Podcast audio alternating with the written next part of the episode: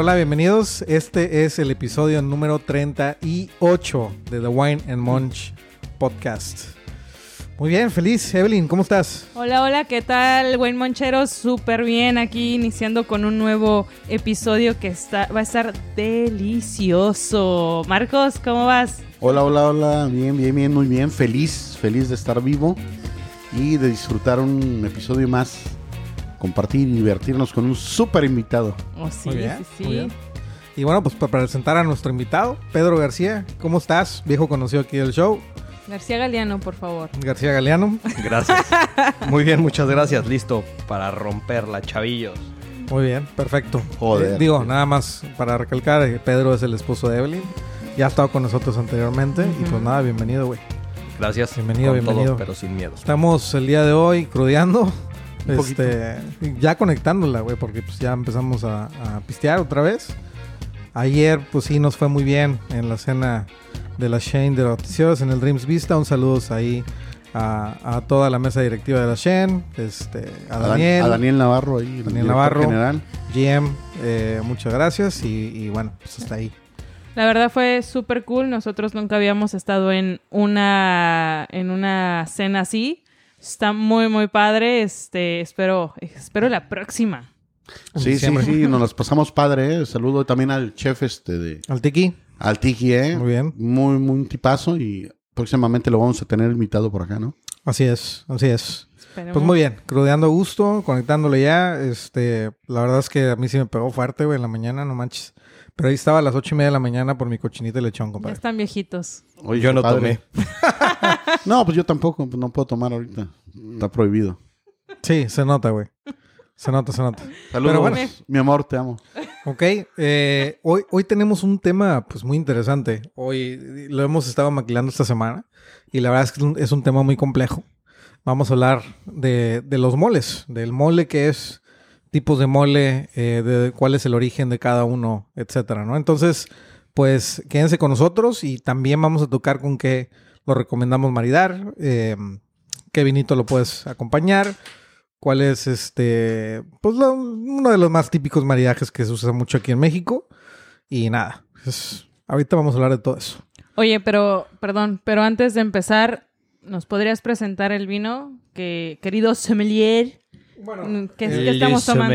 Ese profe, por favor, profe, instruyanos. Bueno, ¿Qué escogimos, estamos- qué- escogimos, escogimos este vino porque realmente digo, ya, ya, me, ya lo spoilearon, güey. Eso era al final, güey. Ah, Pero bueno, eh, realmente los vinos, lo- los moles en general, vamos a hablar en general, ¿no? Porque cada uno se puede marear de diferente manera. Eh, es muy típico que veamos en las cartas alrededor de México que un mole o en una cena de degustación eh, lo estemos probando con un Syrah o un Shiraz, que ahorita vamos a hablar también de la diferencia. Eh, estamos eh, tomando ahorita un Roganto Syrah que nos regaló la señora Blanca Gordillo. Un abrazo, 2017. Saludos, Saludos. Blanquilla. Saludos. Directamente gracias. eh, del Valle de San Antonio de las Minas. Es un vino mexicano. Entonces se dice, ¿no? What grows together, goes together, ¿no? Esos seis. Entonces, un vino mexicano, un Syrah mexicano, con un molito. La verdad es que lo vemos, en general va bien, ¿no? Sí, un sí, sí. mole negro, un mole almendrado, un mole este, con un poquito de power, igual que el... Un coloradito, un el coloradito. coloradito monchamanteles, igual. Why not? Pero bueno, ahorita vamos a tocar un poquito más el tema del vino. Ahorita vamos a ver eh, los moles y pues nada, vamos a darle. No, pues la verdad eh, es uno de mis platillos favoritos, no sé el resto, pero eh, sí, sí me encanta a mí el mole. Este, yo- como ya saben algunos, yo soy de Tasco. Eh, pero primero, antes que nada, y iniciar de- del tema de los moles eh, a profundidad y los diferentes tipos de mole, eh, nada más para como dato curioso, eh, el mole, para aquellos que no sepan, en náhuatl, o sea, en náhuatl significa salsa. Náhuatl, si estoy diciendo bien, ¿no? Náhuatl, Náhuatl. En náhuatl. En náhuatl. Náhuatl. Bueno, más o menos sí. Significa, ok. O sea, más o Porque menos, más o sí menos sí. significa salsa. Porque no necesariamente salsa puede referir a la preparación. Es una palabra que con el tiempo o con el conocimiento del lenguaje, ¿no? Dentro de la evolución que tuvo junto con el castellano eh, antiguo y las transformaciones, puede ser salsa o puede referir a un baño de o a un cocimiento en. La realidad es que no es claro. Dentro de los primeros eh, los primeros escritos que se tienen en 1540, 1585, ¿no? Recordemos la conquista finaliza en 1521. Ujú. Hablamos de los primeros eh, acercamientos, ¿no? A un pueblo no conquistado completamente porque no hubo un exterminio de, sino más bien hubo un mestizaje, una, una mezcla, pese a que sí hubo un, un genocidio de cierta manera, ¿no? Fue más bien una mezcolanza. El tema muli o moli, dependiendo de, no es muy claro a qué refiere. Que se escribe como Ok. Muji, ¿no? M-U-L-I, M-U-L-L-I, M-O-L-I o M-O-L-L-I. Ok, pero sí se refiere al, o sea, sí viene de, del náhuatl, o sea, el muli, mulli, viene Los del escritos, náhuatl. sí, los escritos que tenemos, eh, que es en lo que nos podemos basar, Ajá, ajá. son todos de, de frailes españoles. Lamentablemente Ya, hay pocos, eh, pocas partes que refieran dentro de la parte nahua a esto.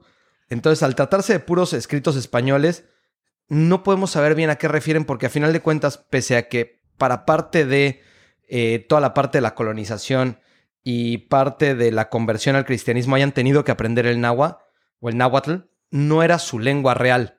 Entonces realmente no la entendían al 100%, Como tal. sino Claro. más bien la interpretaban. Sí. Entonces, eh, muli se habla de una salsa basada en chiles o de un guisado sumergido en chiles. Cualquiera de las dos puede ser correcta. Que va muy de la mano también con los tipos de mole, ¿no? Puede ser uno u otro. Es Igualmente. correcto. O Hay sea- quien considera el molde un curry mexicano. Ajá. ¿no? O Lleva sea- la Ahorita misma vamos a hablar de eso. O sea, entonces, como tal, la historia viene de que, eh, bueno, no estamos 100% seguros en eh, si realmente se refiere a un tipo de salsa, pero sí viene desde, la, desde las civilizaciones prehispánicas. Y ya de ahí, con la civilización, perdón, con la invasión, con la, la conquista. con la Con la conquista, perdón, colonización. con la colonización, col- ay, perdón, con la co- Colonización. Ok, Ya- ya déjame perdón, de- Es que anda cruda ya- por ya la cena de noche. perdón, Vamos perdón, allá de compañeros. conquista. Una colonización Exacto. es un poco De más hecho. lejana. Exacto. De ya hecho. después empieza a evolucionar y es cuando empieza a, a- a tener forma más el, el mole, ¿no? Mm. Sí, con la colonización también pues llegaron nuevos ingredientes como pues, la pimienta negra, el anís, la canela, eh, que son ingredientes que ahorita básicamente los ponemos en, no sé si todos los moles o en muchos moles. Pero ¿no? es que, perdón, pero también eh, algo curioso que me llama mucho la atención es que se supone que antes se, se utilizaba armadillo, se utilizaba este pato, eh, Sí, pero realmente ah, lo, no lo sé. que, lo que teníamos aquí, Guajolote, bueno, ¿no? Que Guajolote. todavía en la actualidad eh, de repente usamos ahí el guajolote, ¿no? Pero... Bueno, partamos de que en, en América Latina el, el tema de este ganado, eh, digamos ya la ganadería como tal de corral, realmente había algunos, algunos animales como eran los guajolotes, pero un pato no se podía tener en una ganadería de corral. ¿Por qué? Sí, Porque claro. se iba. Un venado, pese a que se podía tener controlada la área, no era algo que tuvieras como una vaca, ¿no? Eh, obviamente con, con la, con la invasión, porque al final de cuentas empieza como una invasión, después se transforma en una colonización por los años que conlleva y los cambios culturales, europea, española específicamente en el caso de, de México, ¿no? Puede ser inglesa, puede ser irlandesa, puede ser portuguesa, Francesa. italiana, etcétera, etcétera, etcétera, ujú. holandesa, inclusive en las Guyanas. ¿No? Hablamos de que hay cambios y cambios que involucran a la gastronomía. No nada más en América, también los hay en Europa, ¿no? A final de cuentas, eh, probablemente si yo les hablo de la salsa pomodoro, eh, todo el mundo piensa que el jitomate es italiano y Sí, no. y no. Ujú, El tomate es una verdura que parte de América hacia Europa, ¿no? Pasa lo mismo, es, es un punto... específicamente de México. Sí, sí, específica. Eh, hay quien dice de México, hay quien dice de Perú. Perú también tiene un, un punto junto con la patata, que es, o la Ajá, papa, ajá. ¿no? Que está ahí una competencia de qué país es el que la presta, pero a final de cuentas funciona igual, ¿no? Sí. Es, es un tema de que llega Somos invasión. más grandes, entonces yo creo que le ganamos a Perú. Sí, sí, pedo. o sea, llega invasión, Oye, tranquila, ¿eh? porque nos escuchan en Perú. toma y pasa, ¿no? Entonces, va, va de ahí. Perú tiene más, tiene más, más variedades de papas que México. Ah, Eso sí. también es un Sí, punto cierto, interesante. cierto. México tiene más jitomates que el resto de América. Entonces, bueno, Mm. X, eso es- no, no es el punto del día de hoy, pero es un punto interesante Después para hablamos de saber, esos temas. para saber de dónde parte la, la línea, ¿no? Bueno, y- Eh. y, eh, con respecto a este tema de, de moles, ¿nos puedes decir realmente cuántos tipos de mole hay? O sea, aclarar eso, porque hace rato como que teníamos esa discusión, ¿no? de si hay cincuenta y tantos, si hay si veintitantos, si hay no sé qué tanto. Pues mira, realmente no. Realmente vamos a partir de la parte histórica y de ahí proseguimos, ¿no? Ok. En la parte histórica, ¿de qué hablamos? Como les decía, la, pa- la palabra muli o mole es difícil saber de dónde viene, pero a final de cuentas la primera línea que tenemos es de Fray Bernardino de Sagún, que tiene uno de los primeros libros en la, en la historia de, la colonia, ¿no? O de las colonias americanas, que es la historia general de las cosas de la Nueva España o que suceden en la Nueva España, si no me falla el, el nombre. Eh, es el primer libro que tiene una escritura de estos platillos. Este libro se escribe entre 1542, 1585, 87, por ahí. ¿no? Y empieza a narrar lo que el, el fraile o el fray vivía, ¿no? Eh, recordemos que gran parte de la colonización se hace por franciscanos dominicos y junto con monjas posteriormente, ¿no? Pero principalmente son franciscanos dominicos, que son los que viajan por el, por el país hablando exclusivamente de México. Perdón a los escuchas de otros países, la verdad es que no es mi fuerte los otros países. México más o menos porque es el del que más pues, he aprendido y he estudiado y he leído, ¿no? Eh, él mismo marca que la palabra muli refería a una salsa o a un guiso hecho a base de. Que, por ejemplo, chilmuli, que hablaba de chiles. ¿Qué chiles? Pues veto a saber, ¿no? Pero hablaba de chiles, ¿no? Chiltepicmuli, que hablaba del chiltepín, hecho con, otros, con otras cosas. Huahuikimoli, perdón si me equivoco, si alguien habla, náhuatl, pues les pido una disculpa, quizás me pueda fallar. Que estaba hecho a base de amaranto. Ojo que este es interesante porque actualmente es difícil encontrar moles hechos a base de amaranto, si no es que son contados con los dedos. Pueden tenerlo como un ingrediente, pero no es su base. Claro. Ok. ¿No? ¿no? O un chilcusmuli shitomago Ok. o shitomango, que si le suena, pues jitomate, shitomango. Shitomango. Eh, era un mole hecho a base de chiles, o bueno, una salsa o un guisado hecho a base de chiles, tomate. Esa es Ah, la línea. ¿no? Oh. Después de ahí tenemos eh, otra parte de Fray Alonso de Mendoza, que es el segundo que lo narra en 1571, que habla de un chilmuli como tal hecho en Oaxaca. Oaxaca es una de las zonas con mayor influencia de distintas, eh, distintas culturas o distintos pueblos, ¿no? Empezando por los mixtecos zapotecos, después una parte de colonización azteca Sí, con sí. agua, que tiene una parte interesante en toda la influencia gastronómica que conlleva la región.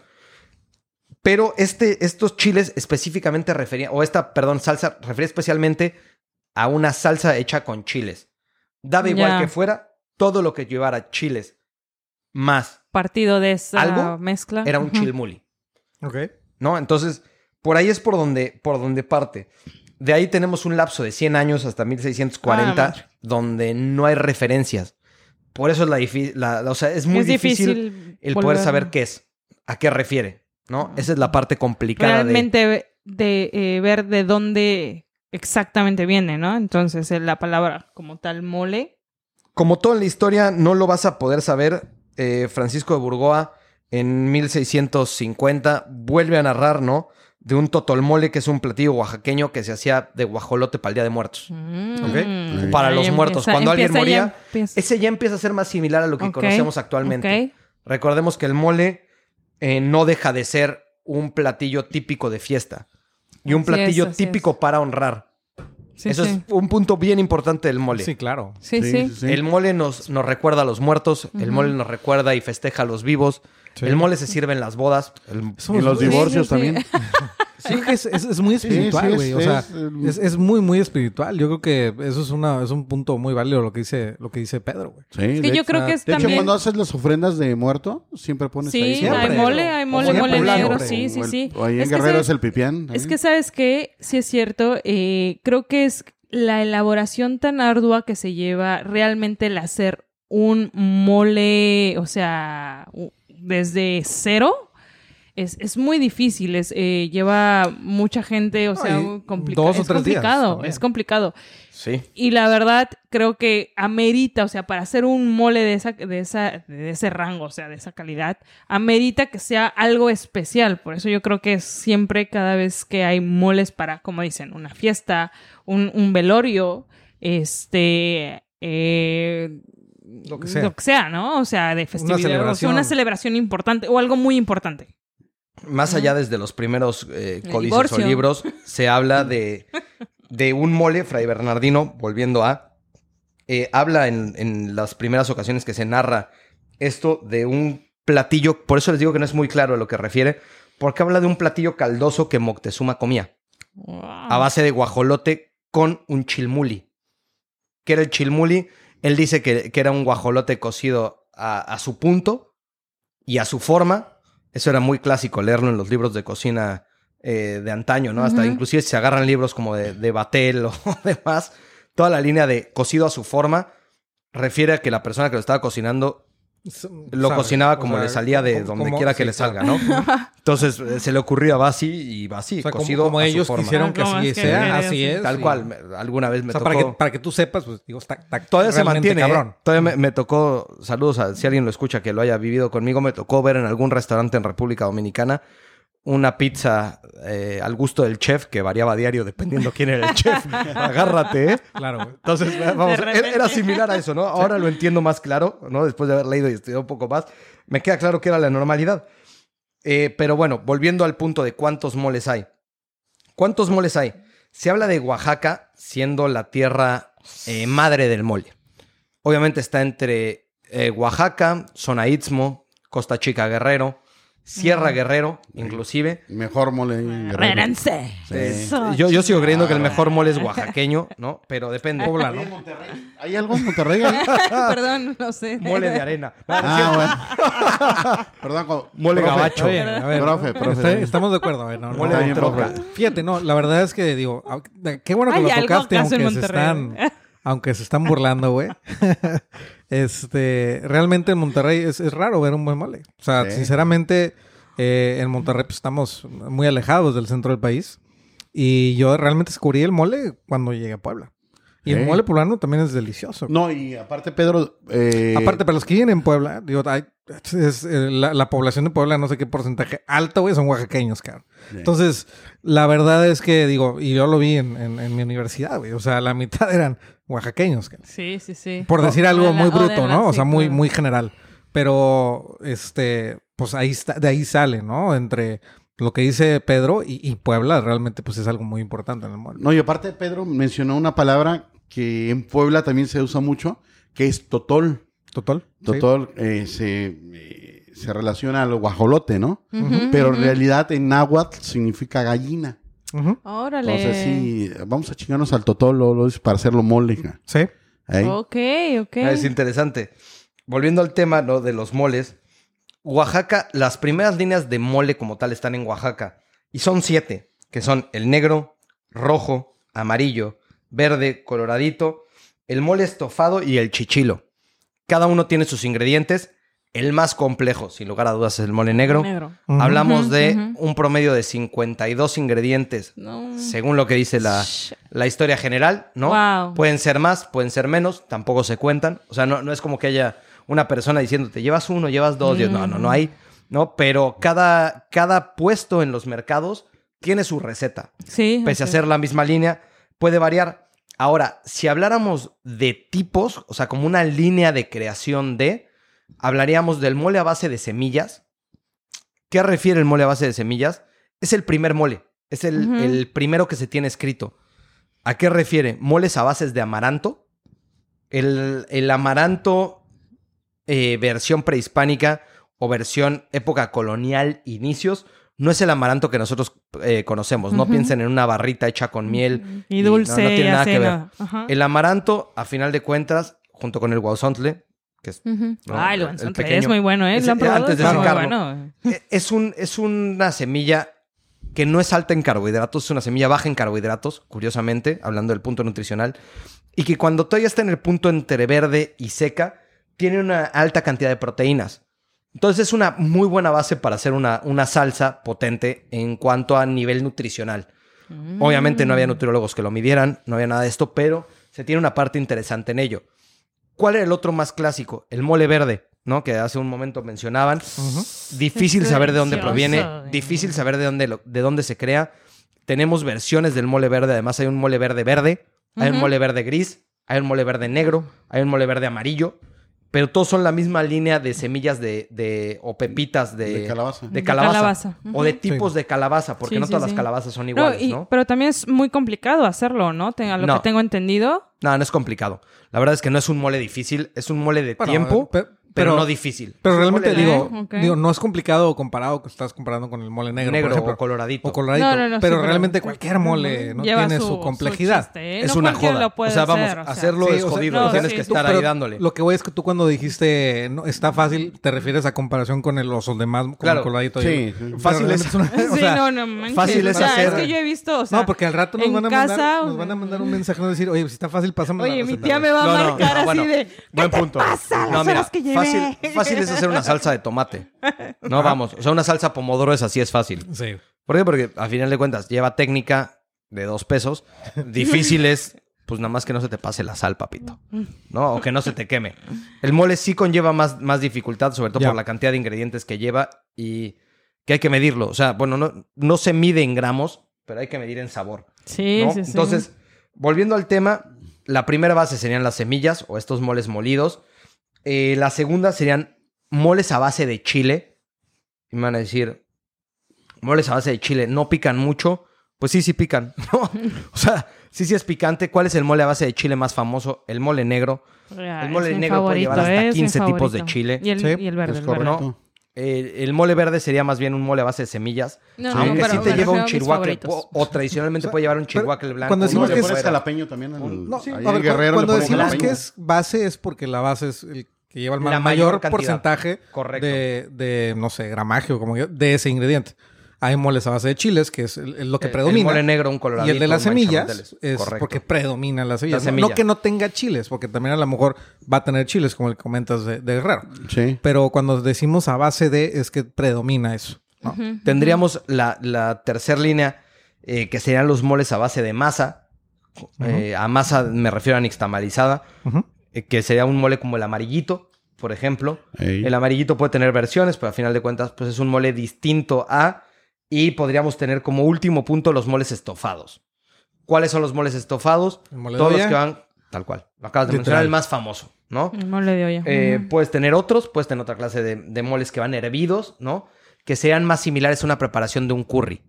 Es decir, la proteína se hierve en la salsa. Claro. No solo se baña, sino se hierve. Sí. Ojo, eh, se conoce como que es un curry mexicano. ¿Por qué? Porque el mole verde, hablando del más famoso que es de costillas de cerdo, pese a que es una, a que es una mezcla, ¿no? Eh, México-española.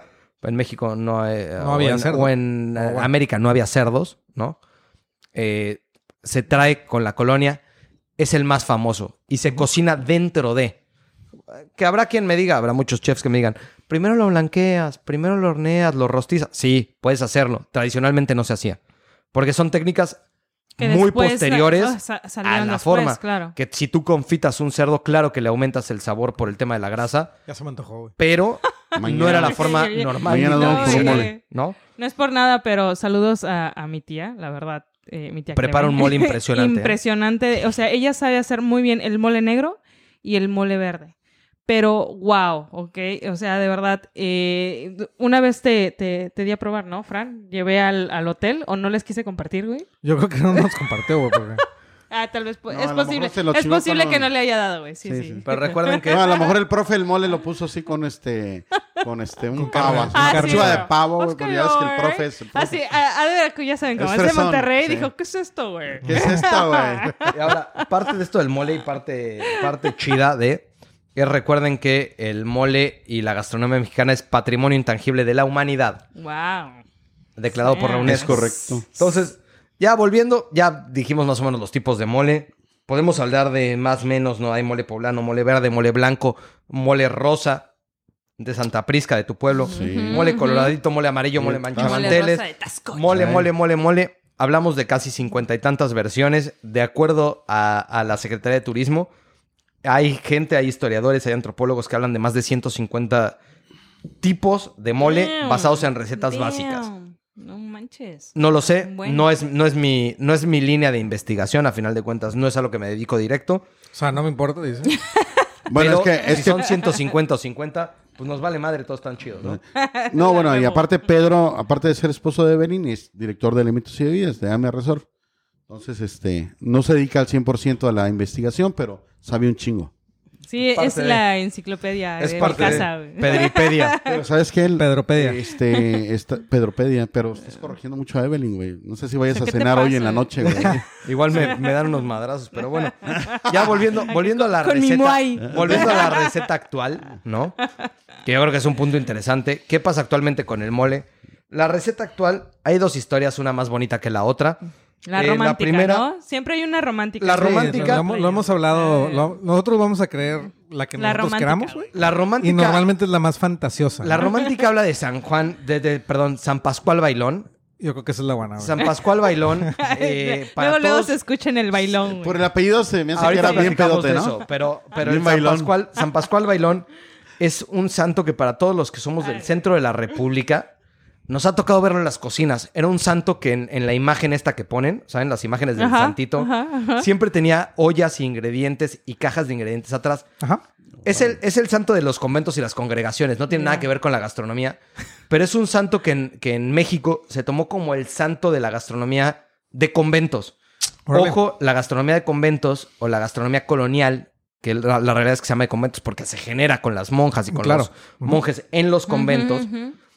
Es la parte que más enriqueció la gastronomía mexicana, inclusive actual. Es la que más recetas nos da. Entre ellas hay desde el mole, el rompope, los chiles en nogada, Chulada. los chiles Órale. rellenos, ¿no? Y así te puedes seguir. Hay muchísimas opciones. sí. Es, es la que más nos dio, ¿no? ¿Por qué? Porque las monjitas estaban en el convento picándose los ojos y cocinaban para los arzobispos, para etcétera, etcétera, etcétera, etcétera. Que si viene el virrey, cocínale. Que si viene este, cocínale.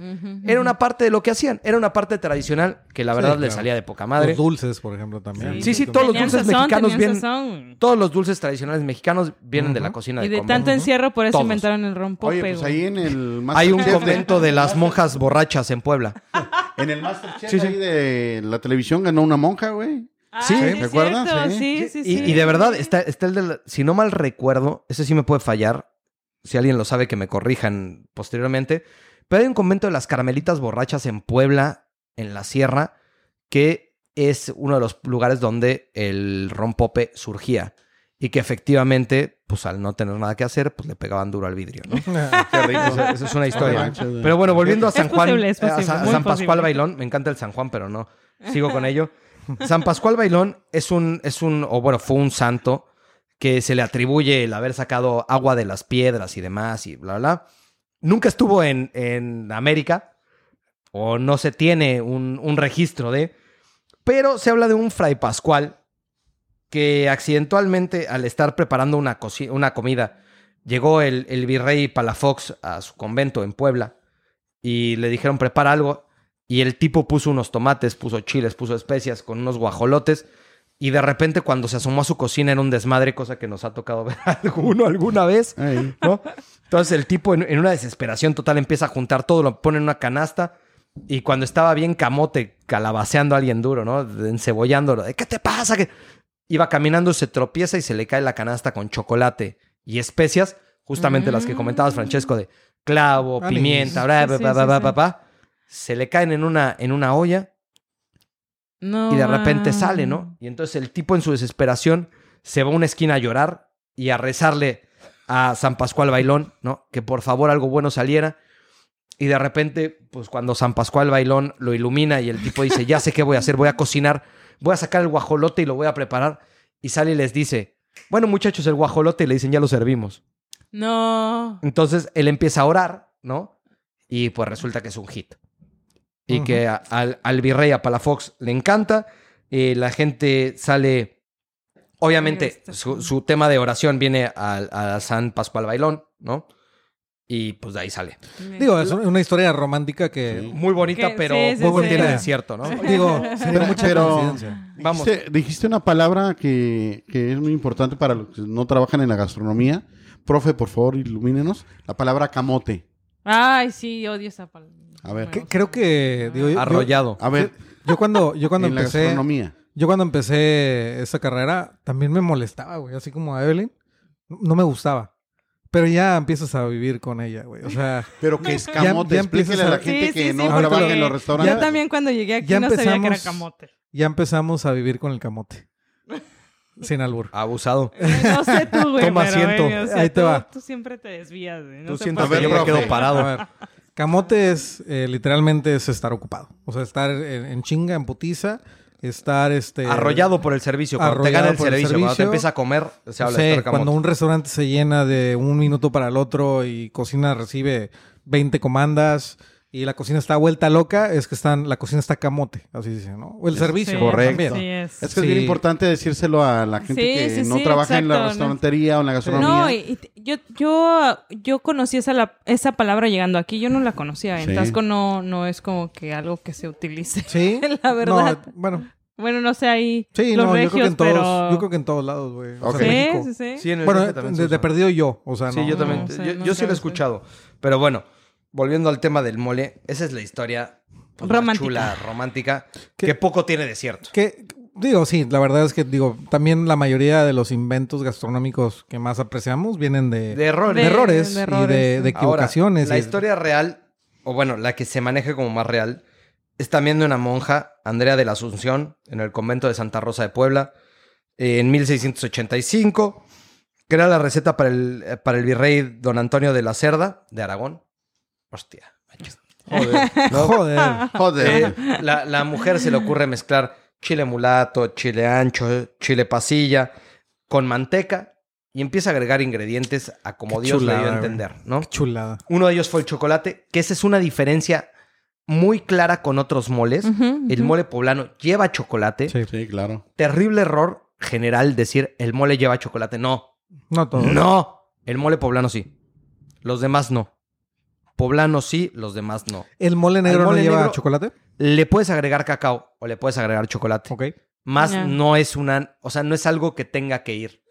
No es como, por O ejemplo, sea, no, no, no viene en la receta eh, no tal tiene cual, que ser un cuadrado. pero sí lo puedes meter. Sí, por ejemplo, para hacer mole amarillito o mole negro, necesitas usar eh, chile chilhuacle negro o colorado para el negro, blanco o güero para el mole Para el amarillito. En este caso no. En el mole poblano sí es una línea el usar el chocolate. Claro. Y otra cosa, amigos chefs, no chefs, cocineros, no cocineros, el único mole que se garnitura o se le pone arriba a jonjolí es al poblano. Claro. Exacto. No lo hagan con los demás. Solo el poblano lo lleva. Sí. Muy buen punto, ¿eh? Porque la verdad es que... Sí, luego cometen ese error. Sí, sí, Todo sí. mundo sí, les sí. encanta.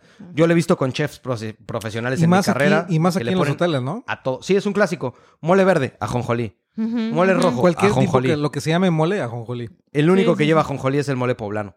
Como Sí. garnitura, o sea, como decoración, Sí, como parte arriba. Sí, sí. Ujú. ¿No? Lo, lo típico. Y aquí viene, viene una cosa curiosa que es que inclusive eh, la nogada la podrías considerar un mole, Mm. Órale. Pese a no tener chile. Podrías tener un mole de semillas. Pero cu- entonces, ¿cuál, ¿cuál sería la definición de mole entonces? La cantidad de ingredientes que llevas.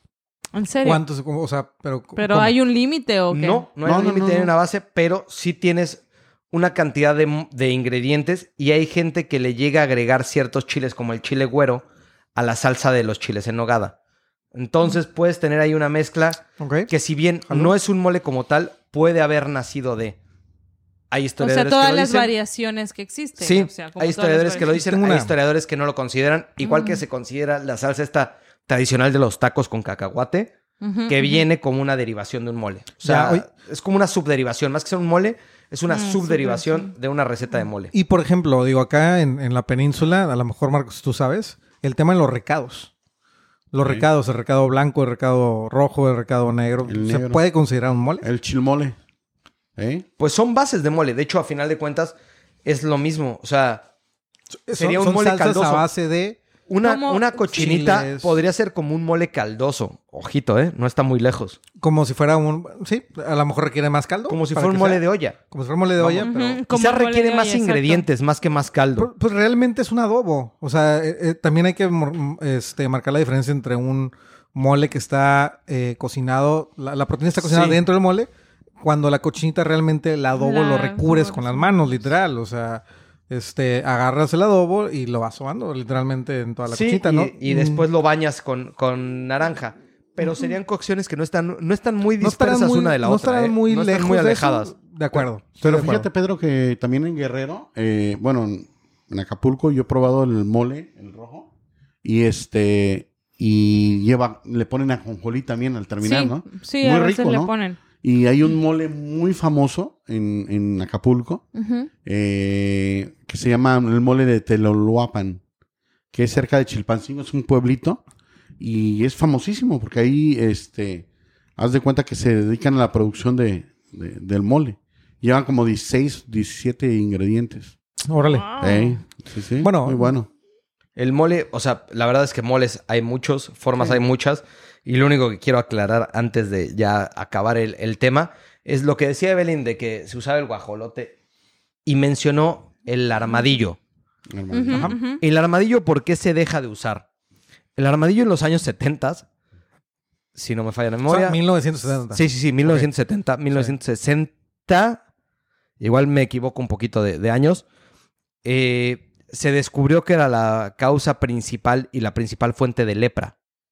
Oh. Entonces se marcó y se hizo todo un tema en los países americanos eh, para dejar de consumirlo.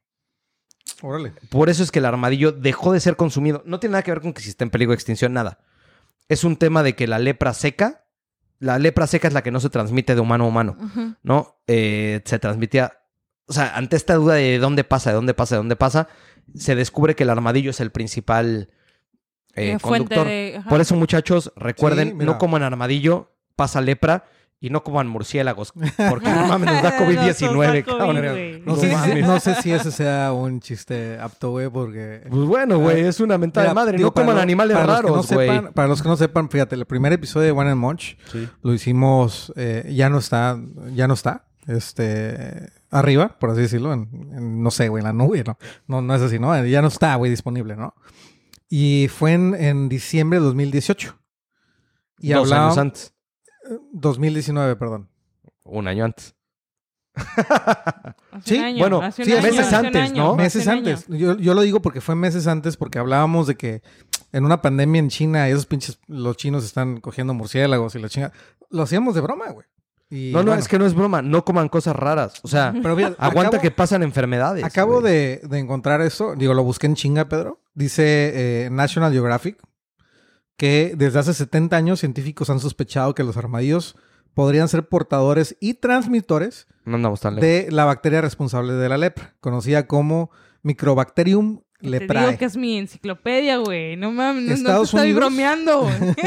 Estados Unidos documenta eh, cada año unos 200 casos de lepra y solo un 25%, que es una, un- o sea, un, un porcentaje pues, alto, eh, de ellos están vinculados con los armadillos. Pero mira, o sea, dentro de todo es, es un, es un número fuerte. Sí, Por eso güey. les digo, eh, eso es un dato que, siendo honesto, me acordé de alguna vez. Pero tú crees que esa clase. información haya llegado, güey, en los, en los años 60 aquí, güey. 60, 70. Sí, o sea, Digo, ahorita es muy fácil, sí, ¿no? güey. Pero no un saludo- Tampoco, sí, me- es más, o sea, yo lo busqué. de la nada, güey. Güey, yo lo busqué en tiempo, 5 güey. segundos. si me No, escucha, si me escucha, saludo. En los 60, güey, culero. Te digo, si me escucha, saludo a Griselda. Sarmiento, mi, mi madrina, que alguna vez en una clase de historia comentaba el tema de los armadillos. Y te hablo de una clase de historia en la secundaria o en la prepa que se me quedó grabado el tema de los armadillos y todavía lo tengo. Y te digo, es, es un tema que sí, no coman animales raros. Los animales pasan enfermedades, sí las pasan. Ahí está la muestra.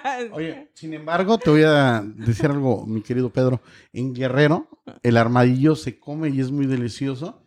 Y eh, tiene una palabra que se usa que se llama chuquía. Ok. El chuquía en agua es eh, apestoso.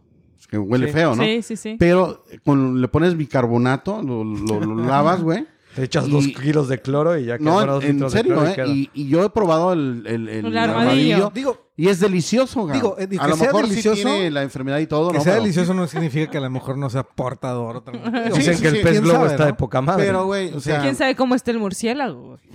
pero, pero se caldo. consume, se consume el armadillo. Sí, sí. caldito. No, claro. Se caldito. consume A ver, el se armadillo. consumen, Sus se, consumen, huesitos. se consumen muchas mamadas, güey. en el No, mundo, güey, yo O vendo sea, cocodrilo, búfalo, vengo de todo, cabrón. ¿eh? ahí está, ¿eh? ¿Quieren y- algo, algo y nos exótico? compran. Háblenle a Marquitos. Sí, lo que... Oye, yo, yo, bueno, antes de que, de que terminemos con el mole, sí quisiera preguntarles, porque es un tema, eh, sí, sí, sí que vale la pena.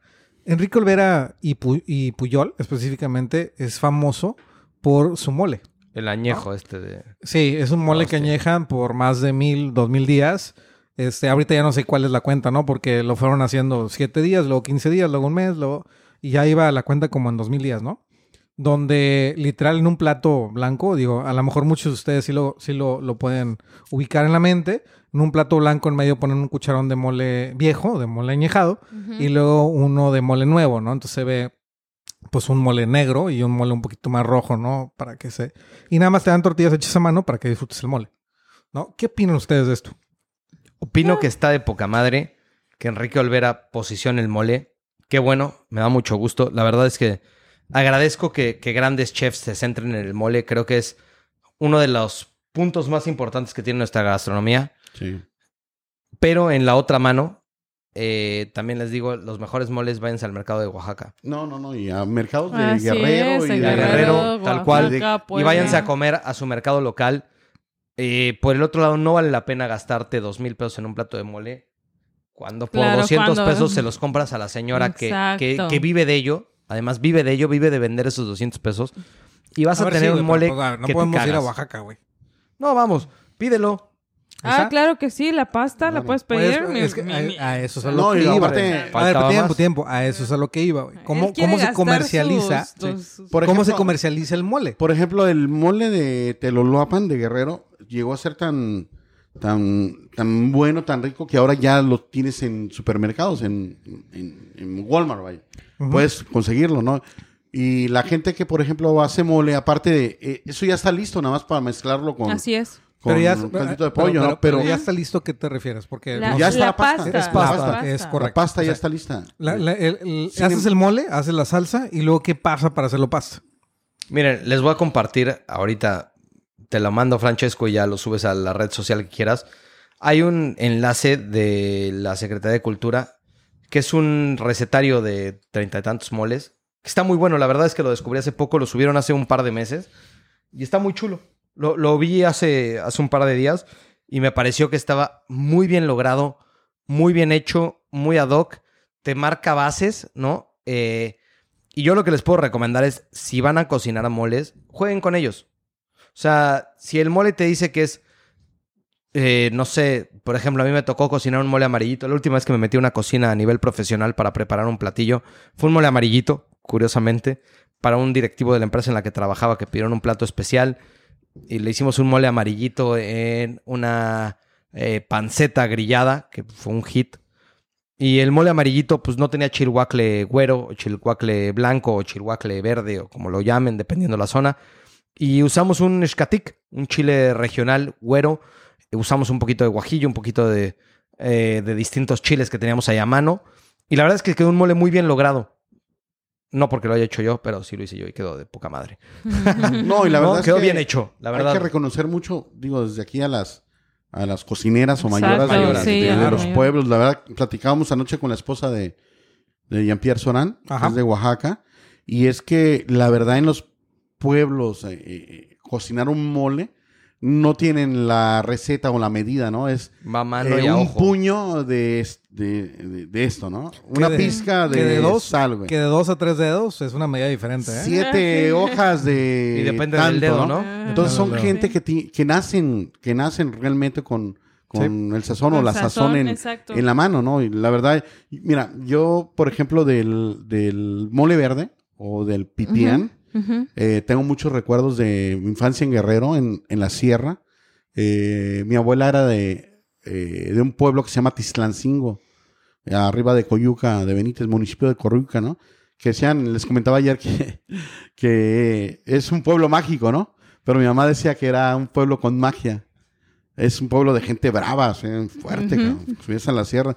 Y decía mi mamá que era un pueblo con magia porque si subías, quién sabe si regresabas porque te desaparecían. sí. Pero, por ejemplo, íbamos a ver a mi tía, este, Silvestra, que le decíamos chiveta, Ok. y hacía un mole, un pipián, mole verde, que la, eh, el pipián se deriva de la, de, de la palabra pepa, que es semilla, eh, y en latín significa pimienta, güey. Ok. Entonces, ellos este, hacían un mole, un mole verde con, galli- con la gallina de patio que le llaman aquí. Ok, ok. O sea, y aparte, pues todo lo tienen ahí, ellos cosechan y siembran. Entonces, lo acompañaban con un tamal, que en Guerreros la gente que es de Guerrero debe de conocerlo, se llama nejo. Ujú. Nejo El tamal significa nejo, en, sí. en náhuatl sucio. Y es una palabra muy común que, por ejemplo, cuando tu hermana lleva a su novia a tu casa, no dice, ¿y ese nejo quién es, cabrón? O sea, y- y- ese sucio quién es, Ese ¿no? sucio, Es- mugroso. Sí, sí, sí. Entonces es un Órale. tamal que la nixtamalización, en lugar de hacerla con cal, la hacen con el, eh, ¿cómo se llama? La, la, este, la ceniza. ceniza, la Ceniza. de la, de la madera que usan para sus fogones. Sí, sí, la cuelan sí. dos, tres, cuatro, cinco veces Órale. y hacen una, la, la ceniza bien, este, Finita. finita, güey, y la ponen a hervir con el maíz. Ya cuando está el maíz listo, pues lo apagan, le hacen el lavado del maíz y ya hacen el proceso, ¿no? Qué chulada. Pero Sí, cuando hacen- haces eh, el, la- el- tamal, no, el tamal, que haces la masa y todo, no lleva carne, no lleva nada, es como una tortilla, ¿no? La haces con hoja de plátano. Y ahí también yo aprendí, por, por ejemplo, hace muchos años, me- ya estaba yo chavito, este, el Hace saber... unos ayeres, dice. Oh, ya vas a empezar. Ya. Haz de cuenta el tema del, del- de la vaporera, ¿no? Ajá. Cuando pones los tamales, ah, porque se hacen con vapor, la avientas dos monedas bien lavaditas con- al agua. Entonces, cuando está hirviendo, la moneda empieza a sonar. Mm. Y es que está Que ya está funcionando el, el- Eso lo hacen mucho en los pueblos, Sí, ¿eh? Sí, Sí. los trucos, los Sí, trucos. y cuando ahí. el agua se evapora, entonces este deja de sonar. Entonces, no, ya es una listos. técnica, ¿no? O cuando entonces, sube la grasa, ¿no? entonces ese es uno de los moles que he probado más ricos de, de- de Guerrero, ¿no? El pipián. Órale. La verdad, con los tamales nejos. Es una tradición en el Día de Muertos, 15 años, bodas, divorcios, este, todo. Sí, sí. Entonces, No, y para ustedes, Información o sea, que informa. Para ustedes, ¿cuál es eh, de sus favoritos? O sea, yo ya dije el mole negro con el Pues la neta, que caiga. Todos están chidos. La, la verdad es que a mí me gusta mucho. El, yo creo que si, si tengo que poner uno y dos, uno, dos y tres, un top three. 5, 6, 7. No, nada más de uno al tres, güey. No, pues no. Este, a mí el mole rosa de Tasco, que es muy delicioso. Sí, muy rico. Muy Eh, rico. a mí me encanta, es mi top one, está esa base de piñones. Sí, muy rico el Este, obviamente es, es un mole también caro, ¿no? El piñón Ah, es, sí es caro, sí es caro. pero es una es un manjar, cabrón. Este, el mole rosa, eh, el mole poblano me gusta mucho. Poblano. Eh, el almendrado me gusta mucho. Yo creo que esos Ay, son mis top 3. Tú Uno, dos y tres. en Puebla, ¿no? Ahí viviendo. Estuve, Ya sé, es que estuve, ya cree estudié, poblano, estudié en Puebla. este. No, no me creo. No, pero es, es lo, que Estudié. platica- lo que platicamos de... Ya ves que está muy famoso el restaurante ese, La Fonda de Santa Clara, Ajá. que hacen uno de los mejores moles. Pero te vas al, al- al mercado de Cholula... No, Sí, mames, no, es una chulada, No güey. mames, güey. A cualquier mercadito que Qué vayas. rico, cabrón. Sí, sí, sí, Sí. Definitivamente. Y bueno, hay un restaurante muy bueno, el Mural de los Poblanos. El mural de los poblanos, sí. Ahí sí, muy no. cerca del Zócalo. Una pinche chulada, güey. Sí. Unas Hacen una trilogía de moles. Sí. Unas enchiladas de pato con Uy, pipián, manchamanteles y, Está y- chido. pipián, mancha- manchamanteles y mole poblano. No, una pinche chulada, güey. Enchiladas de pato. Mm. Chulada. Sí. ¿Cuál No, es tu Marcos. favorito? No, yo el que les comenté, el pipián, pero aparte mi suegro, grabé, ya ves que ahora el año pasado que estuve de vacaciones en Acapulco, grabé programas con el, El jefe Henry. Él, aparte de, de utilizar el Teloloapan, eh, utiliza otra marca ahora, ¿no? Se llama Imperial. Pero aparte de que ya está preparada la, la, la, la pasta, él todavía le pone el cacahuate, le pone, o sea, lo enriquece más. Y sale un mole tan rico con... Fíjate que en el, en, ahí en Tislancingo lo acompañaban con arroz blanco, pero el arroz, este, era, ¿cómo le llaman? Este, fluffy, esta madre, en- tú que hablas mucho inglés. ¿Cómo se llama? Fluffy, así. Este, fluffy? esponjoso. esponjado. Esponjoso. Esponjado, güey. Esponjado. Es que se me olvida. Pinche COVID me dio la madre, güey. Se me olvidan las palabras. a veces Pero, Tengo que. pero sacas, o sea, lo dice en inglés y lo dice tú que sabes mucho inglés, güey. O sea, Sí, sí, güey. es Sí, el pues profe, para es el traducir, profe, güey, para sí. traducir. Y es que a veces se me olvidan las palabras, profe, perdón. Pero es tan rico, güey. Hacen, hacen un, un- un arroz tan rico con el mole que yo me quedo con eso, ¿no? Fíjate que fui a un pueblo, a un lugar muy, muy bonito de, de Veracruz que se llama Tlapacoya, que colinda con Puebla. Y hacen un mole rojo, Órale. pero él le ponen las piezas de la pierna, la pechuga y todo, pero le ponen la sangre coagulada, como si fuera morón. Ok, como si fuera y es morón, muy, muy típico, ca. Ay, qué Órale. rico. Muy rico también con tortitas de Imagínate mano. las menudencias con el mole. Put, no, no, no, no. Sí, la verdad es que en México tenemos una gastronomía muy chingona, la verdad. No, el- el- Patrimonio, papito. Patrimonio. Así es, así es. sea. Y yo me quedo con el mole verde, el pipián de, de mi tía. ¿Y tú, ahí Pedro? del No, el que sea. Yo, yo el que sea, El yo que no tengo pedo, ¿eh? ¿Y tú, Pero si tuviera que elegir un No, mole, ya dije, ya dije. entre el mole negro y el coloradito, está mi corazón. ¿Negro? Sí, el coloradito. Sí. Es que sí, es difícil, güey. O sea, Sí la está- verdad es sí que es muy difícil. ¿eh? es Porque muy el difícil. poblano también está muy bueno. Poblano, el almendrado es puta, güey. O sea, Fíjate que nosotros en el 2006 y servimos la cena de Hacienda Ortiz, ¿te acuerdas que te dije? Este, y el plato fuerte, el espectacular, fue un mole coloradito de la familia Mm. del chef Cázares, una receta especial, güey. Y fue un éxito, cabrón. en el Muy 2006 rico, yo cabrón. tenía 16 años. Ah, claro. yo también, güey. Todavía no llegaba, todavía no llegaba a mi mayoría de edad, güey. 17, güey. tú 17, todavía no llegaba que edad, yo. Yo también, amor. Oye, no mames, échenle ganas. Pues bien mira, yo en el Se ven 2000 bien jodidos, güey. échenle ganas. ¿Te Este- imaginas? Llegan a mi edad, cabrón. puta. Está grabando esa cámara para que grabe yo esta también- belleza de músculo. Yo también, este, en la cena que hice de la Shannon Mortero, también puse una trilogía de moles. Qué padre. güey. Un almendrado, un poblano y un negro. Pues sí, la vez que ahí estuvimos platicando de don Porfirio Díaz que servía todas sus cosas. Sí, pues, así Nosotros es, no, de-. Y de, era de O sea, Oaxaca y no, todo. y Mexican, güey. Hablando, hablando de tema mexicano y de orgullo mexicano, igual y perdón si le rompo el corazón a alguien, hablar de orgullo mexicano y Porfirio Díaz no va de la mano. Por eso, es que... No, es lo que dije, es una en contra de la otra, ¿no? Hemos dicho Sí. que... Es lo que de- de- no has escuchado el, el podcast anterior. ¿Sí no Escucha- ¿Qué es que acaso no escuchas el podcast? Ah, La Ese no lo escuché. ya ya pedo. Ese no lo escuché, pero, esto pero esto sí, es no, no va de la 100% mano. es responsabilidad de Evelyn esto. Sí, ahorita, Sí. ya ahorita ya Perdón, mamá, por mi vida. Hoy no, hoy no va a cenar. Pero bueno, pues Oye, pero hay un... eh, eh, tiene muchos años, yo desde chavito, y sigue subsistiendo. Y en las cocinas, ¿eh? Porque yo me acuerdo, antes de retirarme, veía el mole Doña María, güey. Sí, sí. Bueno, Tiene realmente 50 Y aguanta, años. que bien arreglado no es malo, ¿eh? yo, No, yo no, 50 funciona- años, pero güey. bien arreglado, güey. Bien, Bien, bueno. lo dijiste. Bueno, hombre, Yo- hasta es- se ve digo, bien arreglado. que-. Digo, antes de que empezara la universidad y mi carrera en gastronomía, en, en Monterrey, que no llegan los moles, Doña María era como lo... Ah, sí, es la verdad. Ya sabes, güey, puro pinche Puro pinche millonario. cabrito. Puro cabrito, puro cabrito. no mames. Diferente, güey. O sea, Sí. es como Puro si yo te hablo- perro con cuernos. Si yo te hablo de cabritos, güey, tú también te vas a quedar corto, güey. O sea, pues Sí, es normal, no, güey. no, lo sé, acepto, güey. güey. No, no, claro. es que no hay No hay cabritos pedo. en otro lado, güey. Ahí te va, ¿no? En mi El- pueblo cocinamos perros. El mole, el mole No de mames, María inicia su historia en la década de los 50 en San Luis Potosí. Y San Luis Cuando la Potosí. señora ¿qué mole María? Pons eh, le hizo ahí a unos amigos un molito y todo el rollo y se hizo famosa, cabrón. Y mira ahora, y toda la Y yo República aquí trabajando güey. 18 Y yo aquí trabajando, Dos güey. o no tres días, güey, para hacer un mole, güey. Me cago en todo. ¿no? Sí, sí, sí. Definitivamente. Información que informa, ¿verdad? Así Muy bien. es. Y bueno, pues realmente ahora vamos a hablar de que normalmente se, se marida con, con, el, con el mole, ¿no? Eh, Mm. Ya nos spoiló Evelyn al principio del pinche episodio, güey. Ya. Adiós, güey. Ya, ya- se acabó este episodio. Ay, mejor. Dios mío, ya va a empezar con- a llorar. Siempre tira sus muñecas al piso. Ah, Sí, no. Pues mira, le- les voy a platicar que una, como lo dije en el principio, ¿no? Una, un maridaje muy común, eh, la salsa o el mole, la salsa mole, es, eh, como ya dijimos, son más, son 52 ingredientes. Enrique Olvera dice que son más de 82 en su mole. Es una salsa muy compleja que realmente respeta los ingredientes que, que se le ponen, ¿no?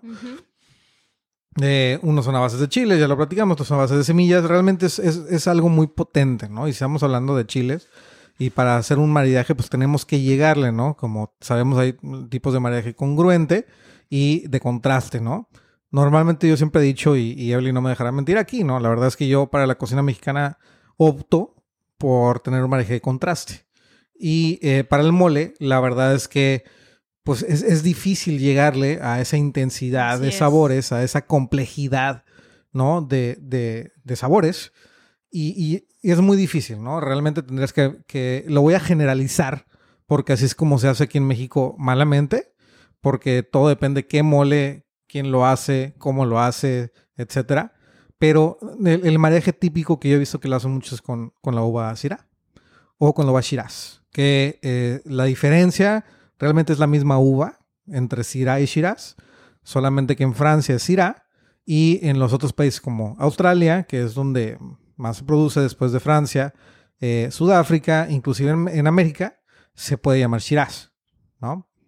En este caso nosotros estamos tomando un Syrah, aquí la bodega Robanto, le, no hay regulaciones aquí en México, ni en la mo- a lo mejor este, para llamarle Shiraz o Syrah, eh, pues lo, lo- lo pone con Y, ¿no? S-Y-R-A-H. Ah, sí. Ujú. ¿no? Es como se le conoce en Francia. Realmente es la misma uva, mismo, este, misma ADN, por así decirlo. Y es nativa del, pues, del Valle del Rodán, ¿no? Hay, hay otras este, historias que es del pueblo de Shiraz en Irán, pero realmente no hay, no hay evidencia que, que, que- que- podamos ver que es de allá, ¿no? Realmente lo, lo importante es que es de ahí, de- del Valle del Ródano, en la parte norte. Y bueno, hay cinco apelaciones de, de que, lo, que lo producen. En, el- en la parte norte y es Corroti, San Joseph, Hermitage, Cross Hermitage y Cornas. ¿no? En algunas de estas apelaciones es permitido también usar uva blanca, como Marsan Roussan o Viognier, que aquí lo conocemos en México, por un vino muy, muy común que es el Acheto, Via- Sí, Viognier. el viñer. Realmente es una uva que viene del Valle Rodano también, ¿no? Y esto es para redondear a lo mejor un poco el tanino tan potente que tiene un Syrah, ¿no? Eh, una diferencia también es que el francés es muy, es muy elegante, cuando en el Nuevo Mundo, llámese Australia, llámese América, eh, es un, es un Shiraz muy, muy potente, muy este, in your face, muy frutal. A lo mejor no tienes elegancia, sí mineral. Con, no, no voy a dar una cata porque realmente es- es- aquí todo el mundo se me duerme, pero mucho sabor como ahumados, como a carne ahumada, ¿no? Eh. Pimienta negra, muy típico en los, en los Syrah. Oye, profe, pero por ejemplo, para los, los que. Ya es que cuando vas a pedir trabajo de mesero, de capitán o de maitre o algo, ya es que te preguntan, a ver, dime las cinco salsas madres, ¿no? Si te preguntan, por ejemplo, en vinos, en vinos, ¿cuál es la diferencia de un Syrah a un Shiraz?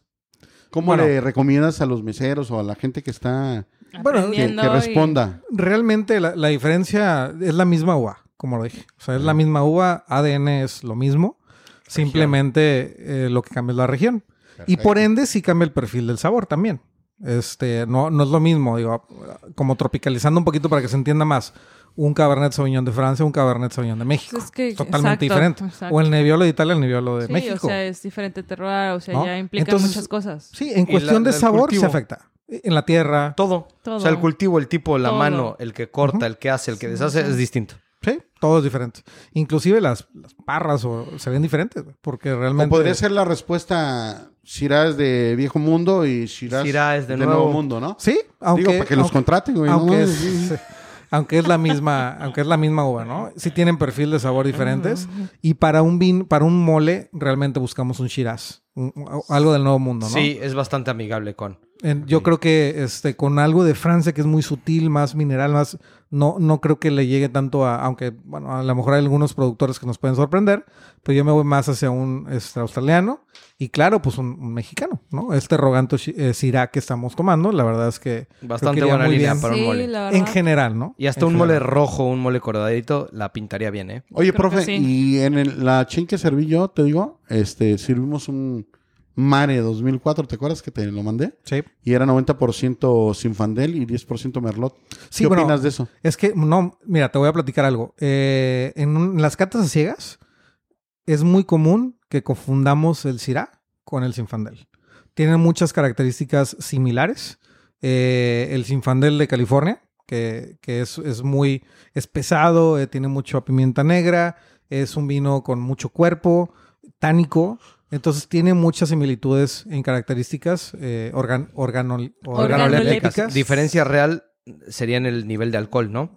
Un Nivel Syrah más alto. Digo, un, un Mm, Sinfandel bastante más alto que el Syrah, ¿no? Normalmente sí. Este, normalmente sí. En, en- en- es muy común que en, que en Estados Unidos os- oscile más o menos entre los, el 14% Hasta de el alcohol. 15. Un, ¿No? un Sinfandel de potencia, un 15% Sí, te lo y en manejando. general- que y el en de, general Viña, los- de Viña Piñoan, Sí.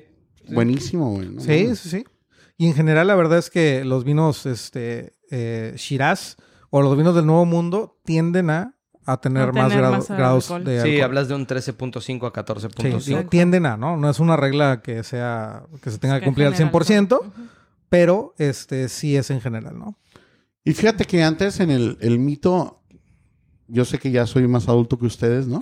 Pero decían que el mole siempre se tenía que maridar con vino, con champán, ¿no? O vino espumoso. Mm. Yo, lo, A ver, ver, yo lo este- recomiendo en lo más a ver, profe, díganos. No, no, a ver. Es que eso, eso es, digo, eh, em, no, no va mal. O sea, Luego, yo te lo aseguro que no va a ir saltamos mal. todos. Pero No, Depende del mole, ¿eh? Si el mole pica y le metes espuma, no la vas a llevar bien. Sí, normalmente, pero no- el champán es un as bajo la manga para cualquier sommelier. La verdad Sí. es que, digo, si, si te Es pones, el dicho está en que si empiezas a dudar de qué recomendar, güey, champán es la respuesta. Porque es un vino que normalmente va con Es casi genérico. todo, ¿no? O sea, que va con casi todo y eh, lo platicamos ayer, ¿no? Sí. Este, este, había... ¿Lo platicamos ayer? Ah, sí. Entre nuestras pláticas. Ah, No, no, no, no, no, no, ustedes ya no estaban. Ah, bueno. Ah, es que, No, bueno, no. co- se comentó algo antes. Bueno, otra, este, otra- que, que un, un señor francés y una señora oaxaqueña, ¿no? Sí, claro. este, que a él no le gustaba, eh, bueno, pues, que, que, que, que, este, ¿cómo se puede decir? Este, encontraron el maridaje perfecto para un guacamole y a la champán. Sí. Eh, yo en mi cabeza digo, pues, fuck, o sea, pues que no va con champán, güey. No es como que hayan descubierto este el fuego, güey. el ¿no? mejor maridaje del Pero, Pero- realmente en los pueblos, este, tú comes un mole Con chela o con, con una chela clara, güey. Huevo, pues es una buena también. cervecita bien fría, güey. Y el refresco ese de cola que es muy famoso también cuando no hay lana, ¿verdad? Eh, no pues puedes sí. comprar una chela. Sí, tu Coke. Y, y sí. Pero bueno, yo creo que si hablamos de vino, yo creo que Syrah o, o Un más Shiraz. bien Shiraz. Bien, amigable, bien. O un Buena Shiraz, un. Shiraz de, de Nuevo Mundo sería eh, en general la solución. Depende, de, obviamente, del mole, depende del productor del vino y demás, pero en general, ¿no? Muy, muy, muy general. Pero bueno, pues he ahí. No, la verdad me dio mucha hambre y... Yo también me estoy, Esperemos. y ahorita Sí, me estoy, no, la verdad, a mí me, me estoy cagando de hambre, güey. me trasladé, güey, a, a Sí, mi yo- infancia yo con también, yo ese también, mole, güey. Mira, las dos mejores comidas en mi vida que he hecho es ese pipián en, en Tizlancingo y una carne ahumada que, que, que hacía mi tía con ocote. Una madera. La muy- madera. Madera sí, cote. el No ocote, mames, el o sea, ocote, ahuma yo bien sé, sí, rico, sí. cabrón. Sí, claro. Y, me pasa lo que a ti, ¿no? rápido. Que he querido hacer ese ahumado y no sale, güey. O sea, no me queda el sabor ni... No. Sí, es difícil. Pero son tiempos que... recuerdos que... Que, que- Que te Bien Ah, ¿no? Sí, Momento padrísimo, ratatouille. Pero sí, la verdad, mis respetos para todas las cocineras de... Las de- mayoras, las cocineras, mayoras o chefs. cocineras de los pueblos. Así Yo es. reconozco mucho a los chefs que a lo mejor este... Tienen hacen- ese toque, ¿no? sí, y tienen- que, que realmente... Pero ¿quieres comer rico, güey? Fíjate, había un, un restaurante, hay un restaurante todavía, de renombre en Acapulco, que su éxito era el nombre del dueño. Porque pensaban que todo cocinaba él, ¿no? Pero la, eh, no, no- no cocinaba él. Tra- tenía dos cocineras de la Costa Chica, de Guerrero, que tienen influencia mucho de, de como afro, afro, Sí. Sí. afro, África. afro de allá de África, que tienen un sazón, güey. Y era su éxito, cabrón. Traía mayoras o cocineras de, de la Ah, Costa Chica, de Cuaji, de, de Markelia. Y el restaurante, por muchos años, en los años dorados, no le voy a decir el nombre, ¿verdad? Pero este, era un éxito, cabrón. Pero Vale. los que cocinaban eran ellas. Ah, no, Marisco, mariscos P. People. Tipo. Sí, muy famoso en Guerrero, güey. No, muy bien. La verdad. Pues mira, la verdad es que, digo, el mole, como dice Pedro, es un pinche orgullo. Es un orgullo sí, nacional. Sí, sí, así es. Literal, güey. O sea, y hay mucha gente que conozco que no le gusta el mole. Yo creo que es como decir que no te gusta el vino, no te gusta la cerveza. Pues es que no, No, has probado. sí. su- Es que no has probado el que te No, toca. no, Sí, no, no has probado el que te toca, exactamente. Exacto. No, pero aparte, Denle- todas denle las chance, fiestas. ¿no? O sea, vas. No, pero no has No. probado uno. Te puede gustar el Sí, negro. te, puede gustar el negro, pero te gusta el, el blanco, ¿no? El, el de novia, güey. Sí, claro. no sé. Hay uno que te tiene que pegar. Pero bueno, pues muy bien. Ya para finalizar este episodio, pues algún closing remarks, Marquitos. No, pues la verdad que un placer platicar de... del- De las delicias de, de las México. delicias de, y de mi pueblo, de, de Guerrero, Así de, es. de este, don- de, de- de- ¿cómo se llama este? De, de, Teciutlán, iba a ser, es Puebla, güey, no mames. Anda, anda, que cómo has No, movido Guerrero. perdido, güey. No, de Tizlancingo, ¿no? De los orígenes de la sangre, ¿no? De uno, de, Claro. de Guerrero. La verdad que hay que, hay que ir a los mercados a comer rico, ¿no? Sí, Así Hay es. que ir a los Sí. restaurantes y a los mercados. sí. La verdad, ahí es donde realmente está el sazón, El o La la, vida. sazón, o la vida, ¿no? Y la verdad, pues disfruten, porque la vida, lo único que no tiene solución es la muerte. Yo ahorita disfruto mi vida y estoy feliz. Qué bueno. que muchas gracias por compartir este episodio. Y Pedro, Qué bueno. este, ¿cómo? Pedro. ¿Qué? García Pedro García No, no, no, Pedro Pedro. Wikipedia. Ah, ¿no? Pedropedia. Pedropedia. No, la verdad es una que- enciclopedia viviente. Sí, la verdad. Pedro. Mis respetos. Un gustazo, la verdad, poder compartir con ustedes. Eh, tengo que aclarar que se requirió leer un poco más de lo que ya estaba en la mente para aclarar ciertos datos, aunque ya les consta que hay veces que voy hablando y salen datos que no están anotados en el papel, que están ahí Como el guardaditos, armadillo. esperando el momento exacto para salir. Entonces, pues bueno, siempre como- se agradece el poder pedo, estar acá. Es como, exacto, tal Es cual. como un pedo. Hay un momento exacto en el que hace. Sabroso. Zoom. Puta, no mames. güey. Qué buen cierre huele. de programa. El problema es para el que lo huele, no para ti. Sacatrún. Pero bueno, Vámonos. Muchas gracias, Evelyn, Francesco. muchas gracias, Les Pedro. agradezco de corazón. Evelyn, No, pues eh, gracias a todos, igual por escuchar este, este episodio. Ahí esperamos sus comentarios en nuestras redes. Díganos cuál es su favorito. Eh, si no mencionamos alguno también, siéntanse libres de decir su mole de, de- su estado y, ah, pues eh, presúmanos. Oye, perdón que este, esta semana fui a comer ahí al Flamingos, ahí en Puerto Juárez, al restaurante de Grupo Bovinos, con mi compadre Miguel Cisneros.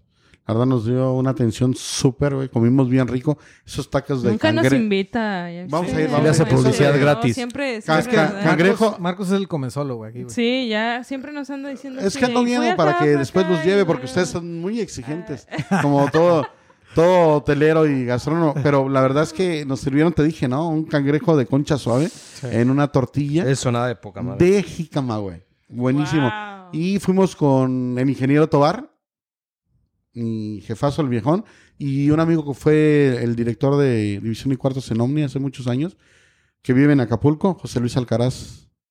Un Mm. gran amigo, un gran hotelero. Fuimos puros viejitos, ¿no? De la vieja escuela, pero padre, cabrón. Y muchas felicidades porque la verdad nos atendieron bien padre. Súper servicio, cabrón. Les dieron el cocol y todo.